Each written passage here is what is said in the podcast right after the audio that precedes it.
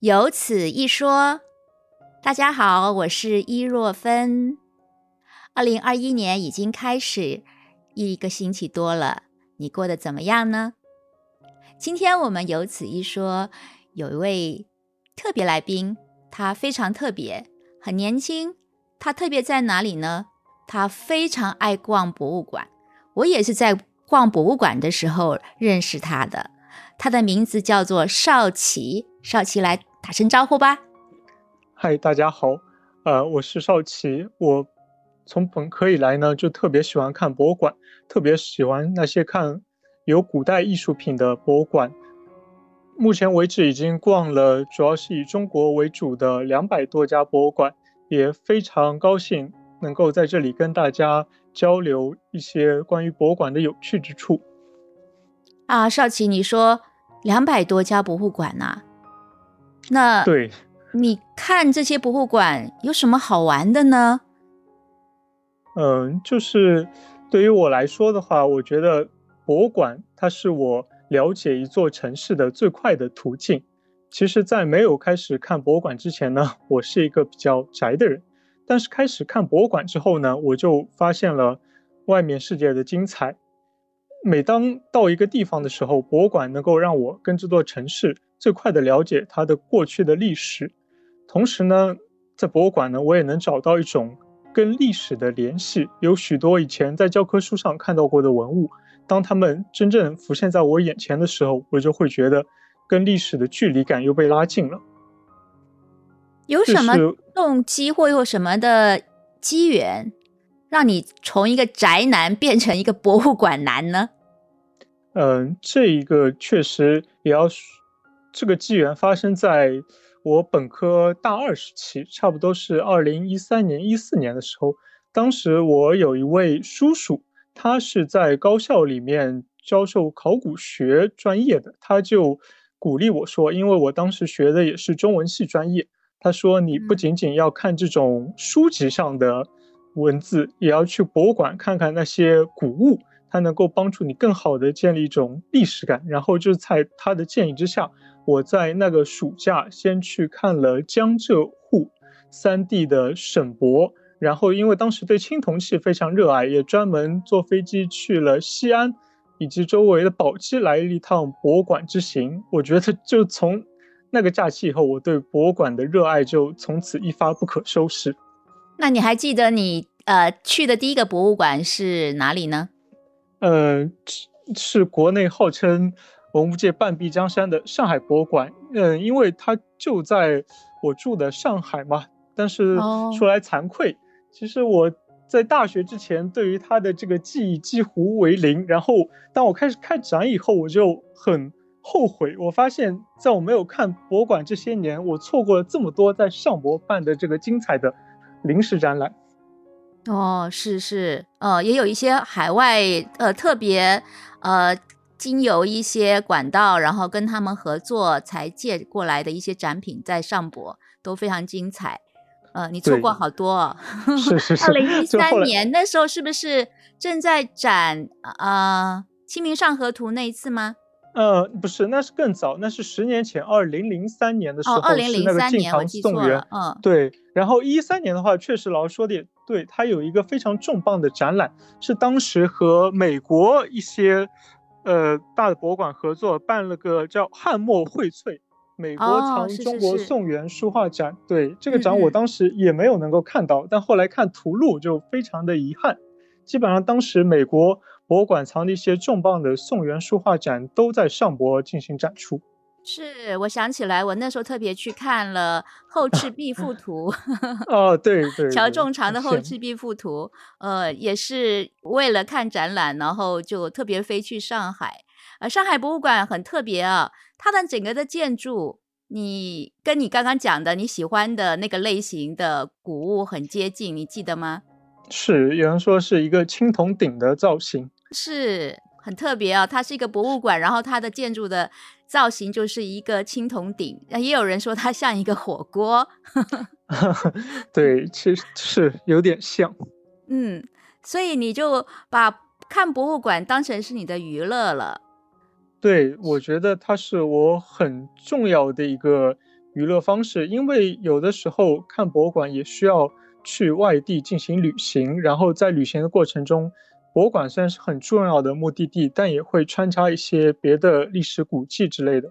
我觉得它就是让我的这个课余生活丰富了许多。呃，总共你看过了，现在有两百多家博物馆啊。你知道大概大陆有多少博物馆吗？啊，对这个问题的话，就是我看到最新的数据，在二零二零年底的话，好像是有五千多家博物馆。然后呢，我想说的是，就是大陆对于博物馆还有一个分级的标准，叫国家一级博物馆、二级博物馆、三级博物馆。基本上能够进入这个名单的，就是一些就是对一个博物馆质量的一个充分的认可。而这个三级博物馆加起来的话，差不多有，呃，五百多家。这五百多家博物馆可以说就是中国大陆博物馆的精华所在。你刚刚说的五千多家呀？嗯，那是包括私人的一些，对，都一廊也算吗？呃，这个具体的界定我也不知道，反正是中国，它有个博物馆司，好像它会每年有个统计的数据。另外就是上海大学的段勇教授，他有本书叫《中国博物馆》，这本书是一八年写成的，它里面对于中国博物馆的这个历史啊、功能啊，还有现在的发展状况，有一个比较好的这种概论。所以那五千多家是二零二零年的时候统计的，对，是是比较新的一个数据，应该。哇，没想到有这么多。不过呃，至少所谓的一到三级的博物馆总共五百多家，你已经看了将近一半了，也是也不也不不能完全这么说，因为我的我看的这个数据里面也包含一些不在这些的博物馆，不在一二三级博物馆。之内的博物馆，哦，是，所以呃，总而言之，两百多家博物馆也是相当了不起。有没有你觉得你最欣赏的博物馆？就我我最欣赏的话，就是日本的美秀美术馆吧，因为这日本的美术馆其实就相当于中国的博物馆嘛。因为就是伊老师肯定也知道，它首先它的这个建筑和它这个环境非常的引人入胜。就是是贝聿铭先生他仿的这个陶渊明的《桃花源记》这么一种意境。另外，它里面的展品也非常的精彩。虽然是一座私人的博物馆，但是它却有很多古代文明的这种精品文物所在。就我当时去那里的时候，就有一种朝圣般的心态吧。嗯，对，你的五百多家是包括日本的吗？还是这五百多家全？呃，包括，但是日本其实我当时我也就去过一次，看了七家博物馆左右。主要是在关西吗？呃，刚刚那个主要是在，嗯，对对，京都奈良地区。嗯，在那里就看了七家。对，嗯，所以你可以简单的比较一下印象中的中国的博物馆跟日本的博物馆有什么异同吗？就首先有一个非常大的区别，就是日本的绝大多数博物馆都不让拍照，这一点其实是我 比较苦恼的，因为我自己除了喜欢看展览之外，我也喜欢在博物馆拍照，我更多的是出于一种资料性的目的。然后日本的话，它就绝大多数公立博物馆都不让拍照，我去的博物馆只有这个。京都的全屋博物馆，它是允许拍照的，这个是一大区别。然后就是我觉得日本的这个观众，他们这个看展的精神非常的让人感动吧。就是我当时去专门是一七年的时候看京都国立博物馆的国宝展，当时就排队特别夸张，展厅里面是里三层外三层，而且我觉得就是。日本的观众他们非常专业，基本人手一个，就在现在大陆可能也比较近年来比较常见那种观画镜，它可以通过这个小的望远镜在展厅里面更好的欣赏文物的细节。呃，然后还有一点的话就是日本的博物馆，它在这个图录方面做的比中国的博物馆要好，就它的图录普遍比较平价。而现在大陆的博物馆的图录呢，就是有越越做越大、越做越贵的趋势。这一点的话，上海博物馆算比较好，他们有的时候他们推出的图录相对比较平价，就价格一百块钱左右。而当时日本的话，因为大多数博物馆不让拍照嘛，所以他们就在图录上就觉得可以让你把一些图像带回家，这可能是他们对于不能拍照的一个弥补的措施。是是，嗯，而且有的时候看，我还看过有一些呃妇女啊，她穿着和服去看展览，嗯，非常慎重其事啊。那因为比如说像日本，我们去日本的时候，等于是在旅行中嘛，就是比较穿着就比较简便，而且为了看展呢，有的时候有特别的，就是不不不去做什么特殊的这个打扮啦。呃，为了要行动方便嘛，而且一天要在博物馆里面很长的时间。可是那些日本女性很厉害，她们可以很端庄的在那里优雅的看博物馆啊，真是令人觉得印象很深刻。哦，现现在在大陆也有些呃年轻女性喜欢在博物馆里面穿汉服。拍照，就我知道最近比较火的，就山东省博办了一个叫“大明衣冠”，就是明代服饰特展，就有很多汉服爱好者也在那个展厅里面就穿这种汉服啊，合影拍照之类的。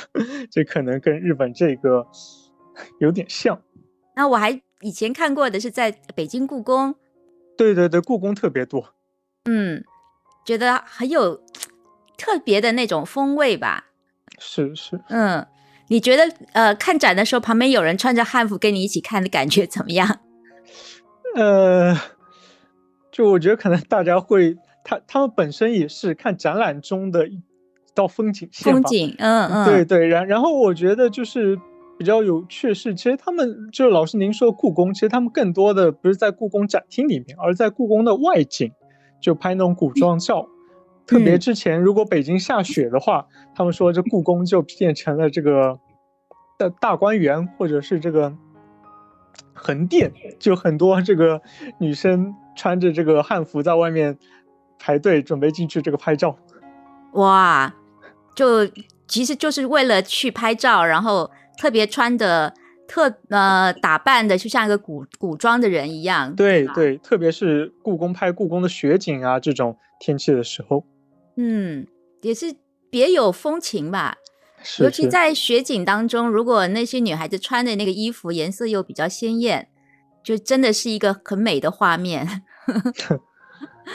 所以有的时候一边看展，也会一边看人呢。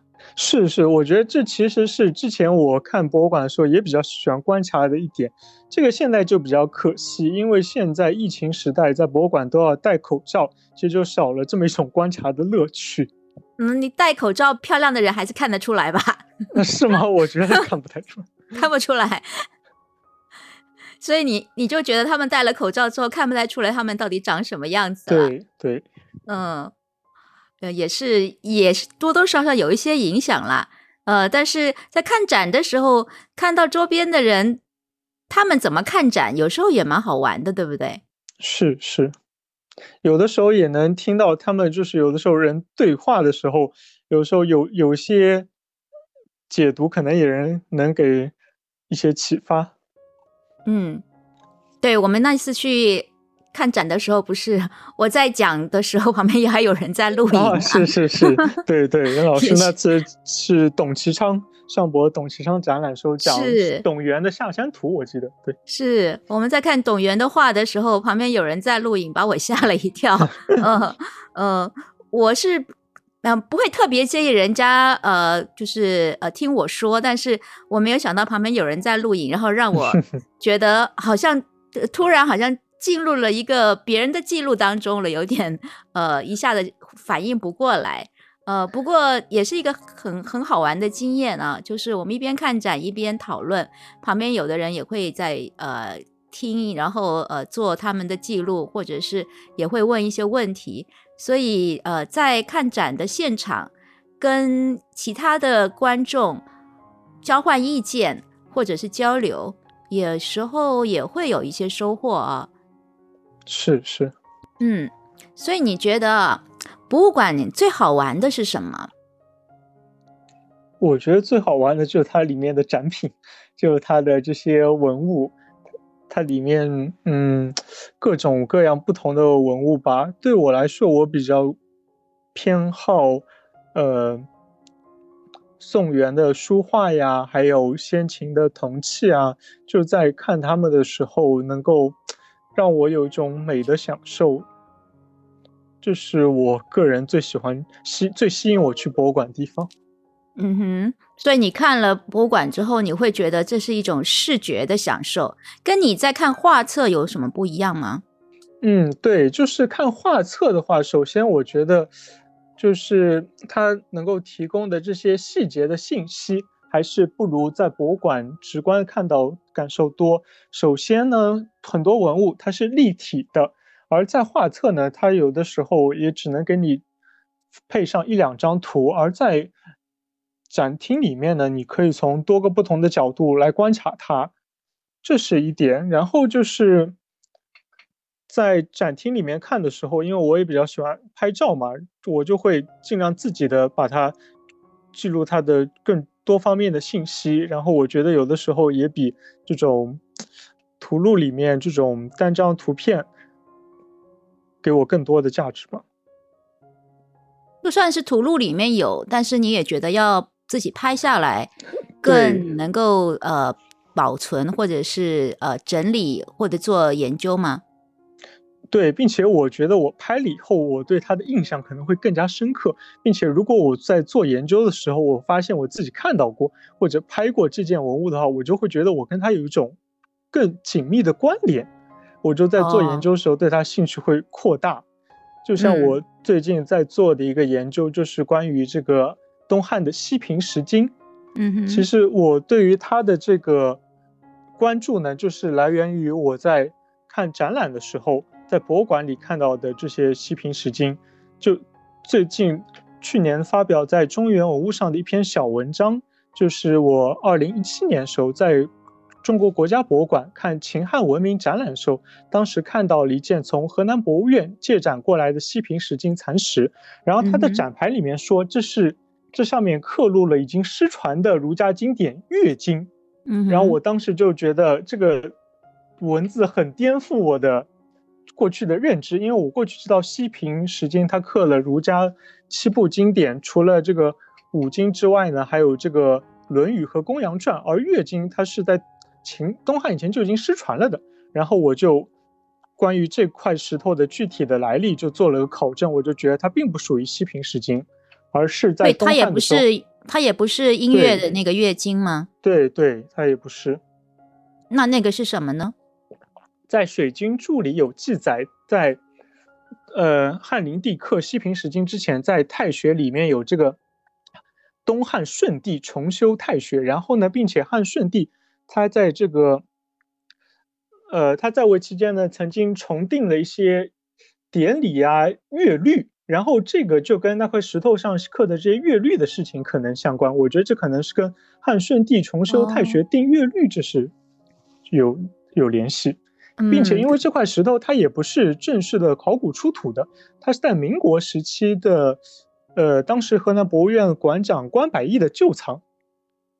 哦，嗯，他的旧藏是拓片，呃，不是，是石头。哇，那他怎么收得到这块石头呢？因为当时其实，在洛阳的时候就。不是正规的考古发掘，就挖出来很多零零散散的西平石经，像马衡、罗振玉等人，他们就在当地收罗了很多。然后像关百亿的话，他是当时的河南博物馆馆长，他跟这个天堂志斋主人张舫这两人关系比较密切。他是从张舫手里啊，他从张舫手里得到了一批，然后他自己也有收藏一些，这个可能是他自己收藏的。那后来就捐给了中国国家博物馆吗？呃，不是，是河南博物院，就是河南博物院在中国国家博物馆从河南博物院借来。对，嗯，所以它这个这块呃算是石头吧，石经的残片，现在是在河南。对，嗯，但是他们可能也没搞懂到底这块是什么样的经典。然后因为看到呃上面有写了关于音乐的一些文字，就认为这是一个失传的这个音乐的月经的碑。是，嗯，所以你等于也是帮他们解了惑了。嗯，算我算是推，算是提出一种更加可能性更大的推测，也因为我这观点目前也不能说是完全能够坐实吧。嗯，但是你有你的根据嘛？对对，是，这就是我们看展的时候，有时候也会有这种意外的收获，有一些是困惑，然后带回去做一些呃研究，然后就会把原来博物馆可能并不是很清楚的一些呃资讯提供给他们，然后去修正他们的一些记录。